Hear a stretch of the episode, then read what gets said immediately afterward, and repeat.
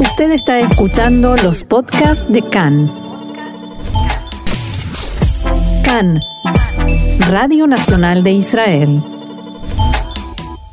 Y volvemos a la realidad, a nuestra actualidad política tan compleja, tan intrincada y para eso vamos a volver a recurrir, por eso vamos a volver a recurrir a la ayuda del especialista en el asunto, docente, analista político Jack Drasinover. Jack, shalom y gracias por estar una vez más con nosotros. Bueno, y la primera pregunta sería, ¿cómo va a funcionar este nuevo gobierno que em, asume esta noche, hoy a las 10 de la noche, con una cantidad de ministros que oscilará entre 32 y 35 eh, y que todavía no están confirmados? Eh, ciertamente hay tres o cuatro ministros que cuyas carteras están todavía vacías, porque responde a una serie de eh, discusiones y de estrategias eh, que Netanyahu eh, piensa con respecto a la posibilidad de integrar y decidir quién es la persona indicada para el cargo o quién es conveniente que lo tenga. Se trata de un gobierno que aparentemente va a poder llegar a los 36 ministros. Si a eso le subimos 16 viceministros, es un gobierno eh, quizás el más grande de la historia. Si tomamos únicamente el, dato de los ministros, hubo un gobierno anterior, el trigésimo, en la época de Ariel Shalom, eh, Ariel Sharon, eh, en el que hubo 37 ministros. A propósito le preguntaron a Sharon si no tenía algún tipo de, de, problemas con esto y él dijo una respuesta que puede ser válida hasta el día de hoy. Ustedes, dijo, deben entender que políticos hambrientos son políticos muy peligrosos. Los políticos eh, satisfechos son muy dóciles ah, y además muy fieles. Y creo que esto que entendió Sharon puede seguir siendo eh, quizás la razón por la que tenemos un gobierno tan grande, y que inclusive ha tenido que obligar a inventar ministerios, porque nadie entiende, por lo menos yo no, eh, qué significa el Ministerio de Desarrollo Comunitario que Orly Levia Becasís, una de las triunfadoras de estas elecciones, eh, si se puede llamar así, eh, desarrollo y fortalecimiento comunitario significa, o el ministro, el Ministerio de Asuntos Sociales, eh, en el cual eh, dos candidatos de Cajolabán, eh, Ofer Yankelevich y Mira Cohen, están todavía discutiendo como si fuera el Ministerio de Defensa o de Relaciones Exteriores. Siendo que hay un Ministerio de Bienestar Social. Exactamente, y además tenemos el Ministerio de Minorías, que es algo un poco, me hace eh, me hace parecer la época del, del mandato británico, el, el, el, el, ministerio que se tenía que referir a las colonias. eh, en este tipo de, de mm, complejo gobierno, eh, la división de poder está claro. Quizás Cajolabán, que es un partido que a pesar de tener muchos menos cargos ha logrado tener una visión parentética, eh, vale decir un gobierno eh, de igualdad con el Likud, es definitivamente eh, uno de los eh, eh, ganadores, si se puede pensar así, en cuanto a las posibilidades políticas. Pero, y aquí ahí se abre una alternativa muy interesante, es uno de los partidos que va a tener que demostrar rápidamente que su inclusión en el gobierno eh, ofrece ventajas. Igualmente el Partido Laborista, porque si después de un año y medio no se ve en lo absoluto el, el, el, impacto de estos dos partidos, va a haber, me parece, en las bases algún tipo de molestia. Justamente, justamente aquí ya quería incidir, ¿no? Y aprovechar para saludarte, eh, so, sobre pues estas, estas paradojas que se han producido, ¿no? Eh, Yamina, a priori, el partido del sionismo religioso, el mejor garante de la defensa de los que promueven los asentamientos y por tanto este proceso de anexión, de repente vemos que va a pasar a la oposición. Cajón Laván, el partido por el cual la mayoría de sus votantes votaron como garantía para reemplazar a Netanyahu, precisamente pasa a ser a formar el socio principal de Netanyahu para este gobierno de coalición. Mi pregunta, más allá de, de, de cómo va a quedar el gobierno, es cómo se lo van a tomar pues los electores y si esto va a influir de un modo en el futuro a la hora de votar. ¿Cómo lo ves? Alguien dijo esta mañana que los eh, acuerdos políticos, sobre todo los planteamientos que los partidos ideológicos que los partidos hacen, generalmente eh, se ponen en la en el gabinete o en el cajón y luego se cubren de polvo. Algunos dicen que es a la inversa. Primero mala se noticia, de polvo y mm. después. Pero, si hablamos ahora en serio, este gobierno ha tenido que hacer una serie de malabarismos un poco curiosos. Por ejemplo, modificar la ley básica, que implica que tenemos, como dijimos la vez anterior, un primer ministro y además un primer ministro alterno. Y además cuatro periodos de gobierno, que es algo insólito. Vale decir, eh, año y medio y año y medio, 18 meses se reparten eh, cada uno a Netanyahu y Gantz, y después se aumenta y se da otros nueve meses para cada uno. Es decir, Netanyahu vuelve al poder eh, como primer ministro y Gantz en el último periodo, si es que por supuesto se cumple esas perspectivas. Ahora, lo que es interesante es plantear que Netanyahu ha logrado eh, desarmar todas las minas explosivas que estuvieron en su camino para formar gobierno. Primero, dividir Cajolabán y dejarlo con eh, 15 mandatos, es decir, con muchos ministerios, casi no, no tiene posibilidad de cubrirlos todos, y a 13 mandatos para Yesatit. Eh, eh, además, la división de la izquierda, Abodá y Mérez, que pudiera haberse planteado que era el grupo más latente en la oposición, se dividió luego que Orly Abecasís decidió salir de esta coalición y eh, Aboda decidió, dos de los tres candidatos, eh, tres elegidos, decidieron plegarse al gobierno. Y entonces tenemos en este momento que los dos candidatos han recibido eh, ministerios, mientras que la tercera, Meraz Mijaeli, eh, se fue a la oposición, pero su situación es compleja porque no es claro que va a poder, de acuerdo al marco legal, hacer un tipo de oposición. Otra eh, otra mina en el camino que desarmó ha sido fundamentalmente la interna del Likud. Eh, por cuanto a Netanyahu le quedaron muy pocos ministerios y entonces aparecieron una fórmula interesante que son los embajadores. Y el primero en la lista es Gilad Erdan que tuvo muy alta eh, votación en las elecciones internas en el Likud y que ahora sale a las Naciones Unidas y después a la embajada en Washington.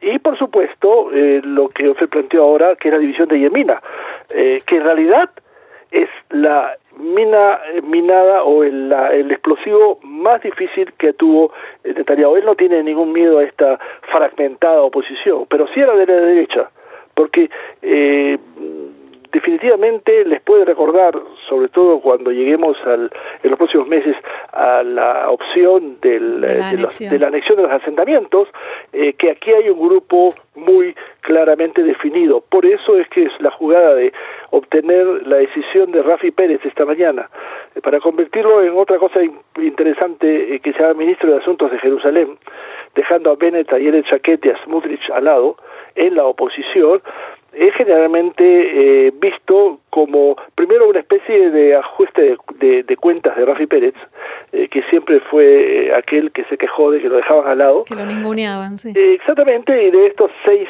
miembros del Yemina quedan cinco, pero Netanyahu no ha cesado en sus esfuerzos para poder integrarlos. Porque él entiende que tanto Bennett, Ayer el y Smuchis son personas que tienen dientes muy afilados. y los mordiscos de estos Mejor tenerlos de amigos.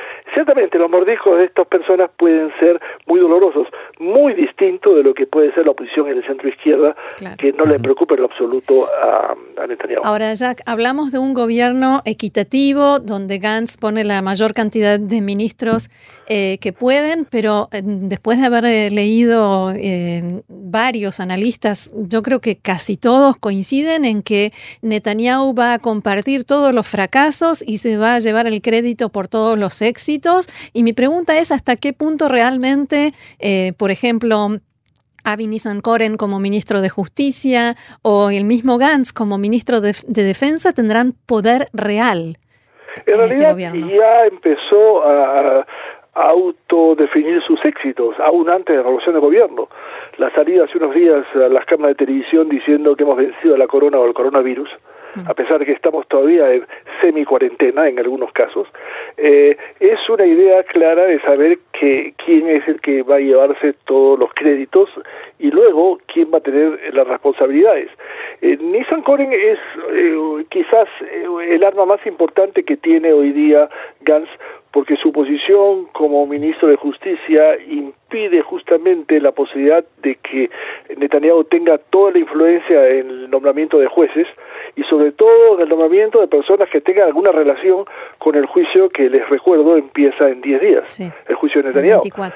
Eh, claro que en definitiva esto nos hace acordar que si el, después de que Netanyahu vuelva después del gobierno de Gantz otra vez al eh, al, al, gobierno al, al, puesto de primer ministro pudiéramos encontrarnos con una cosa paradójica y es que él puede ser condenado por primera instancia mm. y entonces deba tener debe tener que eh, el, el apoyo de Gantz y no solamente como acusado, sino como condenado porque él puede seguir sus funciones hasta que eh, se hasta la apelación de la Corte Suprema, que es básicamente esta perspectiva. Yo creo que todos los, incluyendo Gans y sus ministros, saben perfectamente que el problema es tener paciencia y esperar los 18 meses.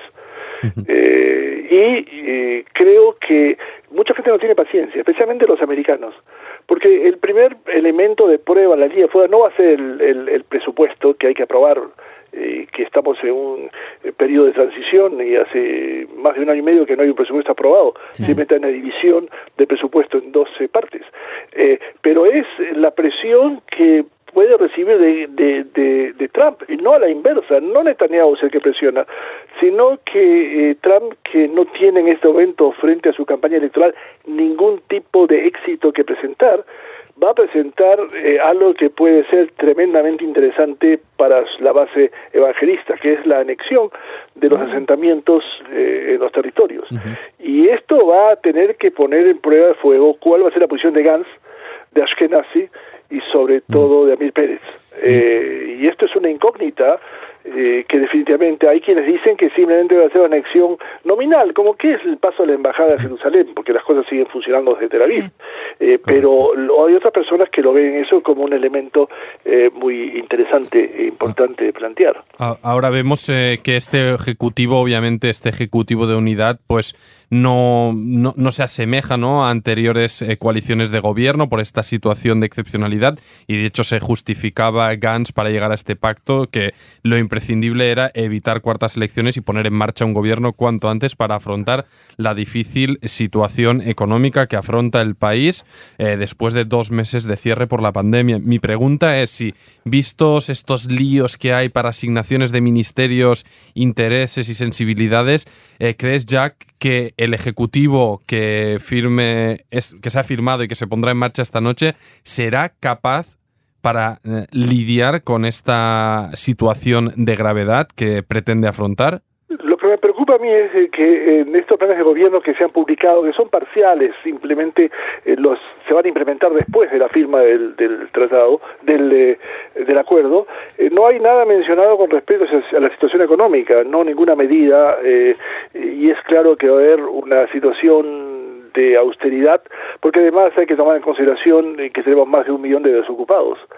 Eh, y todas las presiones públicas que hemos empezado a ver eh, manifestaciones en las calles, definitivamente pueden plantearse como elemento eh, de presión. Ahora, el problema es que esta coalición no tiene una zona, un solo lineamiento, es más una coalición para evitar elecciones, pero no necesariamente hay algún tipo de afinidad política en gran parte de estos eh, grupos. Ahora, eh, Netanyahu tiene aquí otros problemas. Toda su campaña política y su trayectoria política siempre ha sido eh, dirigida al hecho de no verse como el elemento de más a la derecha de toda la coalición siempre ha tratado de tener alguien hacia su derecha a la que se puede decir, bueno, son extremistas, etcétera, y mi posición es mucho más eh, central.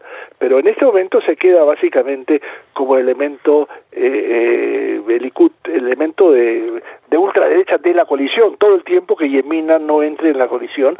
Eh, alguna vez le preguntaron a Lieberman dónde está ubicado la línea política y él dijo eh, a mi derecha está solo la pared eh, y eso dijo Lieberman pero Netanyahu jamás puede aceptar una cosa así y él quiere verse un evento además por, la, por las relaciones internacionales una visión un poco más centrista pero todo va a depender de cómo va a funcionar la problemática de, este gobierno. Ahora, la pregunta aquí es no si va a haber gobierno, porque esto va a haber, que fue la pregunta que nos, eh, de alguna manera, nos, nos eh, dirigió en los, en los últimos eh, meses que, que, me entrevistaron, sino fundamentalmente cuánto tiempo va a durar. Mm. Y en esto no hay una respuesta muy clara.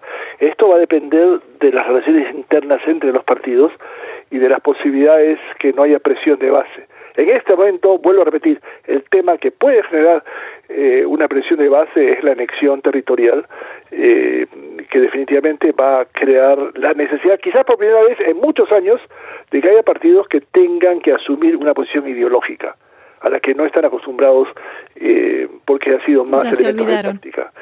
sí, en todos los partidos, en definitiva, es decir, por un lado, dentro de la, de la posición de Gantz existen elementos que sí están a favor de esa de esa eh, eh, anexión y hay algunos otros como Buggy Alon que eh, que planteó ayer, por ejemplo, que él está de acuerdo con esa anexión siempre y cuando no afecte las relaciones con Jordania.